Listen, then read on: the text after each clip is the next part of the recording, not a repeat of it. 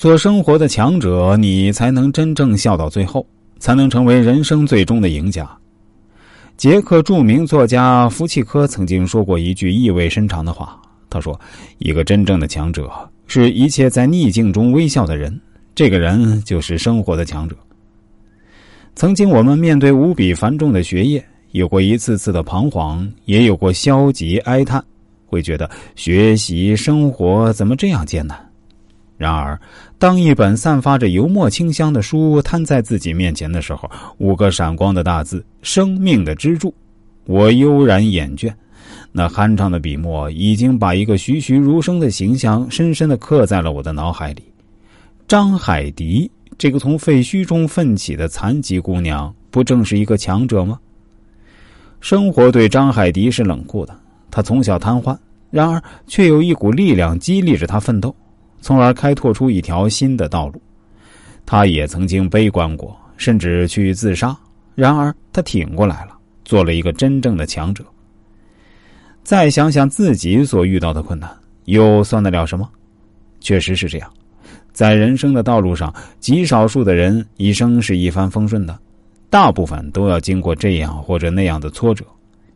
有的人在逆境中奋起，乐观面对，做出了成绩。有的人没有勇气正视人生，悲观面对，沉沦了下去。然而，生活这个严肃的老人绝不会去可怜懦夫，与此相反，只能够欢迎生活的强者，微笑着面对生活的强者。人生的道路总是坎坷而艰难的，在如今竞争激烈的社会当中，人生所遭遇的各种各样的不幸是必然的。毕竟有许多美好的东西在不远处召唤我们。秦汉战争中，项羽破釜沉舟；楚汉战争中，韩信背水列阵，皆是其例子。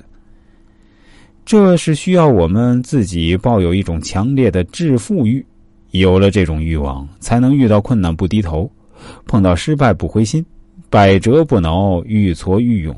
排除万难去争取最大胜利。需要说明的是啊，这里所说的野心是在道德、良知、法律等许可的范围内，而不是漠视道德、践踏良知、以身试法。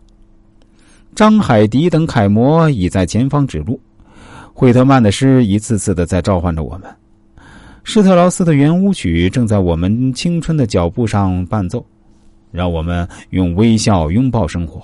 做一个生活的强者，踏上那无垠而又宽广的人生路吧。